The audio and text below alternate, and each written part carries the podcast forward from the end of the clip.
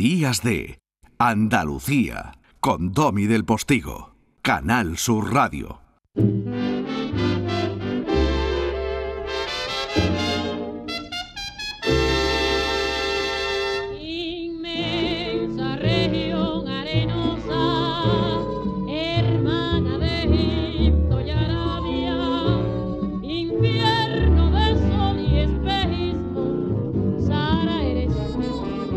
A ser fácil que dejemos de hablar del precio de los combustibles, que está directamente relacionado con el precio de la luz, con el precio del gas. Y cuando hablamos del precio del gas, eh, recordamos que Argelia y Marruecos una vez más andan a la greña, declaración o no de guerra de por medio. No va a ser fácil que dejemos hablar de todo eso, pero todo eso también, qué curioso, tiene en la historia parte de sus fundamentos. Historia, ni blanca ni negra.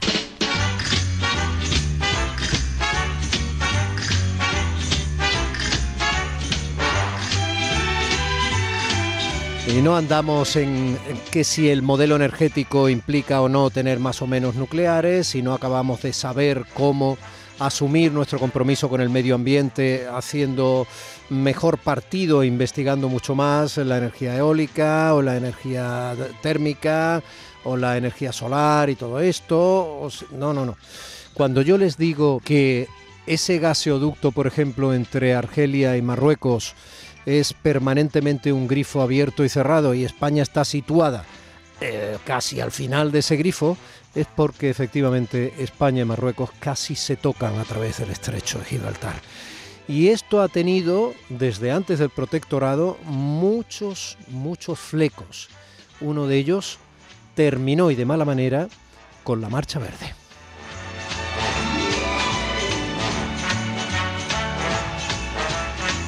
Y no hace tanto, porque probablemente 50 años redondeando sea la cifra en la que nos vamos a situar ahora mismo, gracias a la sabiduría de Elvira Rocabarea. Muy buenos días, exactamente el 6 de noviembre de 1975 comenzó la Marcha. Vamos a recordarlo, porque, bueno, los que eh, mucha gente que está viva recuerda perfectamente, yo lo recuerdo, yo recuerdo los telediarios, recuerdo eh, los informativos, el, una y otra vez reiterando que era lo de las novedades, que era lo que iba sucediendo. La cosa es que, bueno, en un momento determinado, para ubicar a nuestros oyentes más jóvenes, eh, Hassan II, el rey de Marruecos, alienta una ocupación pacífica del Sáhara, que era provincia española, pacífica en el sentido de que no llevan armas y pues se ponen en marcha desde el norte hacia el sur unos 300.000 marroquíes, Corán en mano y con fotos del rey en medio de una exaltación patriótica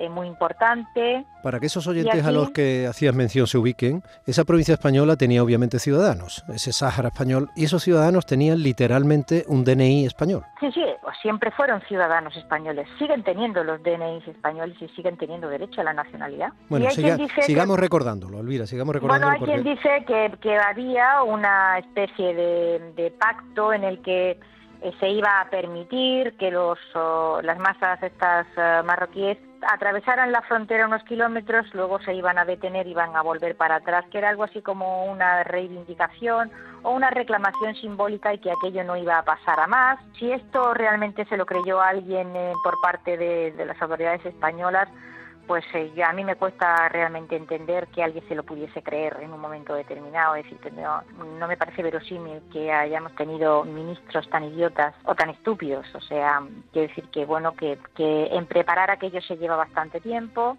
Y por otra parte, bueno, no es solamente los civiles que avanzan desde Tarfaya, desde el norte, sino 25.000 soldados que se despliegan desde la zona este. Quiero decir, y todo eso se ve. Es imposible que haya habido fallos de inteligencia de tal envergadura, ¿no? Déjame que haga eh, otro, otro aparte. Estamos hablando de noviembre de 1975. Sería bueno ubicar también para esos oyentes más jóvenes que el 20 de noviembre es cuando moría Franco. Sí, sí, efectivamente, Franco. Es que el contexto es endiablado, es fascinante, el contexto es alucinante. Sí, sí, es, endiablado. Es decir, eh, eh, Franco se está muriendo y en el momento en que se está muriendo hay un proceso de descomposición política evidente, varios frentes abiertos y uno de ellos es este del Sáhara, que viene desde atrás. Es decir, vamos a ubicar, porque si la Marcha Verde comienza el 6 de noviembre, el 16 de octubre de ese mismo año, es decir, unas semanas antes, el Tribunal Internacional de La Haya, obedeciendo a la ONU y oficialmente España se ha comprometido a celebrar ese referéndum de autodeterminación tal y como la ONU ha dictaminado que debe hacerse, insisto, el 16 de octubre de 1975, el Tribunal Internacional de la Haya determina cuáles son las condiciones en las cuales se tiene que celebrar ese referéndum de autodeterminación que España se ha comprometido a llevar adelante.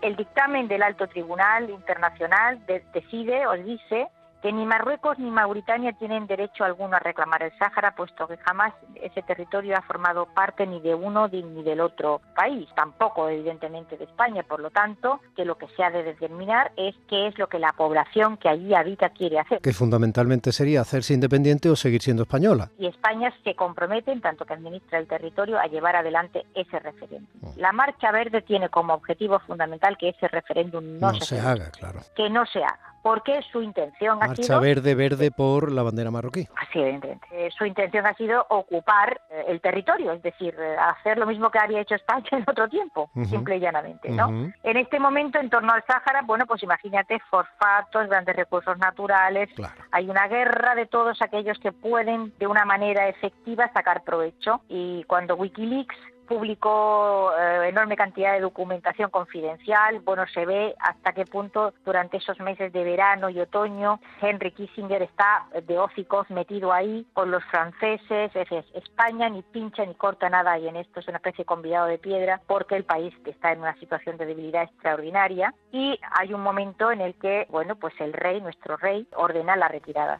Eh, la retirada de las tropas españolas, que era lo que quedaba ya en el territorio, en una de las decisiones más vergonzosas. Curiosamente, el rey pasaría siempre por ser el gran amigo de Hassan II, extraordinario el hecho de que el rey de España fuese extraordinario amigo, cuasi hermano de un rey de Marruecos que había dejado a España en esa posición internacional tan desairada que le había echado un pulso ridículo por otra parte que no hubiera costado nada sostener y que no se sostuvo. La pregunta es por qué. El perjuicio que esto ha provocado a la población saharaui todos lo sabemos. Lleva décadas reclamando un referéndum al que tiene derecho según las leyes internacionales y que no ha podido celebrarse nunca.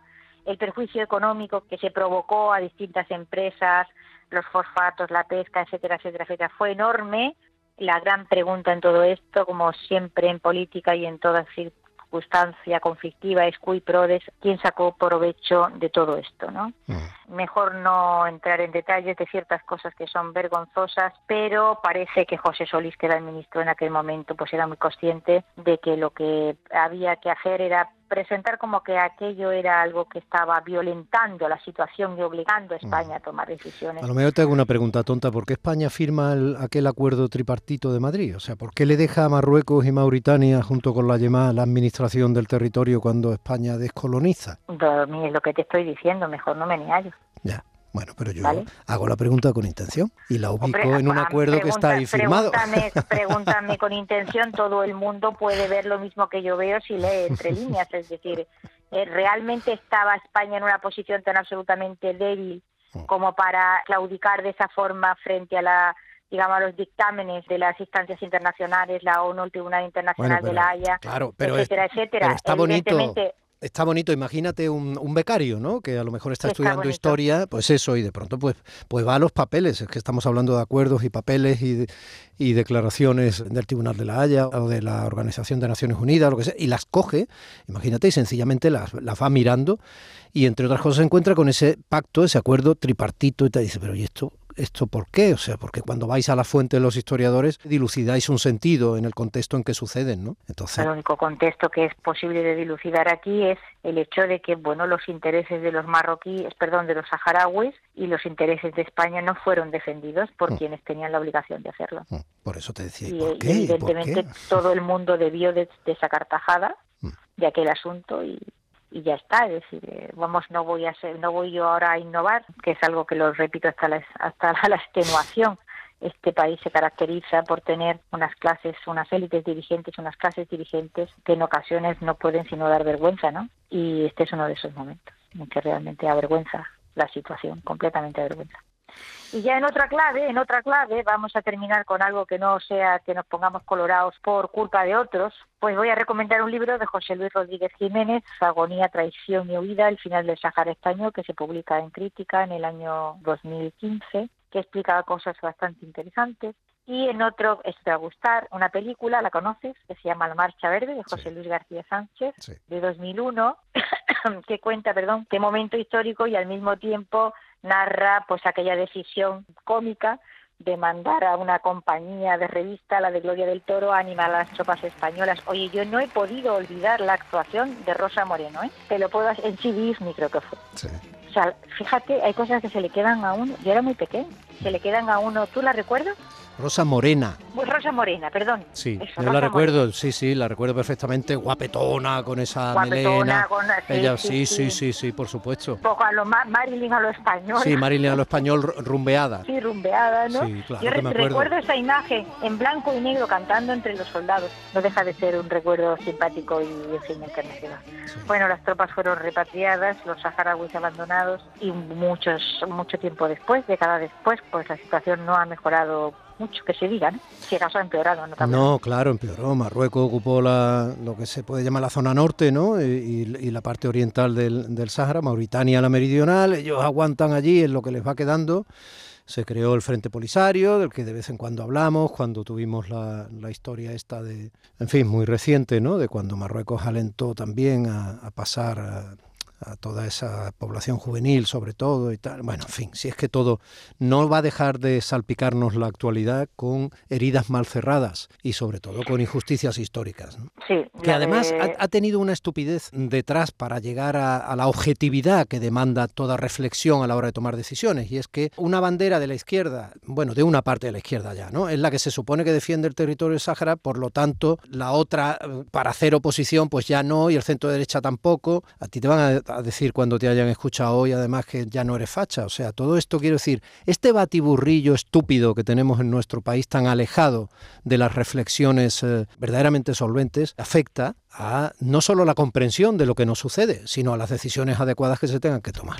Pues sí, esa es la, esa es la, limitación del pensamiento, digamos, demagógico o primitivo, ¿no? Que consiste simplemente en tirarse contra el muro de los estos son los buenos y estos son los malos, y estos son los blancos y estos son los negros y estos, ¿sabes? Mm, y estos son los que yo defiendo porque necesito banderas y entonces tú no lo puedes defender, defiende otros, ni yo voy a defender los que tú defiendes porque entonces parece que es que soy como tú y yo necesito que mi tribu esté muy alejada de lo que puedas opinar tú, eh, etcétera, etcétera. Bueno, pero eso es que es que el, pensamiento humano es así, es la, capa de la, capa de razón que tiene nuestro cerebro es muy estrecha. Bueno, bueno, bueno, en Alemania hubo en Alemania hubo un gobierno de concentración que aquí jamás, por razones de Estado, que aquí jamás se, se, ha podido plantear en la práctica, ¿no? Aquí mismo en Andalucía, por ejemplo, estamos viendo los pasitos para adelante y para atrás para intentar pactar un presupuesto entre Moreno y Espadas, que evidentemente no se va a pactar, quiero decir que son, o no se ha pactado, que son muchas cosas que afecta a muchas cosas, pero yo no creo que sea el pensamiento humano, creo que nos pasa mucho a nosotros, a los españoles. No, yo creo que nos pasa, no, perdona.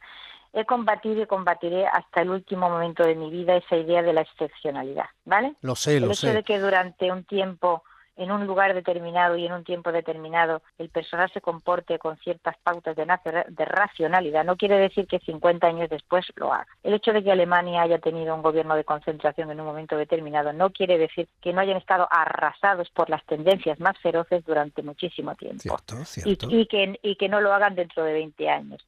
El hecho de que los ingleses se hayan comportado con mucha racionalidad en un momento determinado no quiere decir que ahora mismo no están atravesando una etapa que da verdaderamente vergüenza ajena y propia. El Brexit dará vergüenza ajena cuando pase el tiempo y nadie es perfecto siempre. Bueno, pues entonces vamos a contextualizar la actualidad, o sea, en cierto modo, vamos a, contextualizar el hoy. Hoy por hoy, yo no creo que en España, por ejemplo, se pudiera dar esa especie de decisión política por razones de Estado que arrasar sus propias banderas identitarias, entre comillas, para tener a su tribu contenta. Ya está. Es lo que, por lo menos hoy por hoy, vale.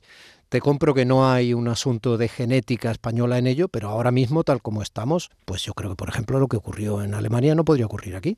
Yo lo encuentro muy difícil porque se ha polarizado enormemente la situación, pero el hecho de que ahora mismo no sea posible juntarse en los medios no quiere decir que en otro tiempo no haya sido posible mm. juntarse en los medios, que se haya hecho y que aquello no se lograra de una manera muy positiva y que aquello no engendrara una etapa de tranquilidad y prosperidad que ha sido estupenda y la hemos vivido. Es decir, ¿por qué lo uno tiene que absolutamente borrar lo otro? Bueno, pues eh, la semana que viene más. Esto de debatir sobre la actualidad eh, con usted es un lujo, así que yo no renuncio a que pueda ocurrir en cualquier otro momento. Gracias Cuando por... usted quiera, caballero. Gracias por enseñarnos tanto, Elvira. Un beso.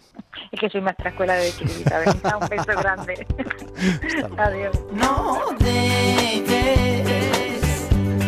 que este mundo roto estropee tu sonrisa, Lene.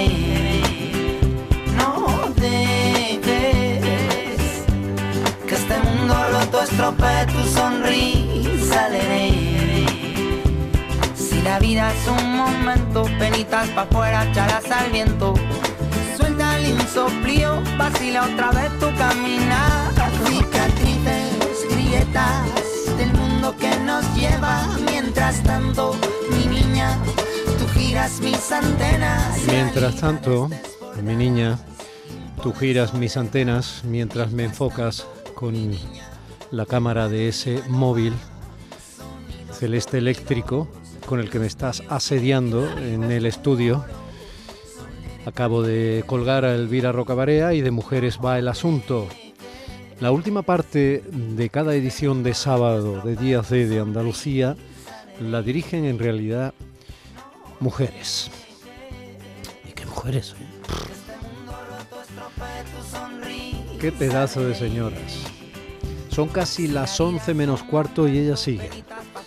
E intentando sacar la foto perfecta que meterá en las redes sociales para decir que un sábado más Ay, hemos sustanciado reflexiones y protagonistas alrededor de lo que acontece mientras ella sigue.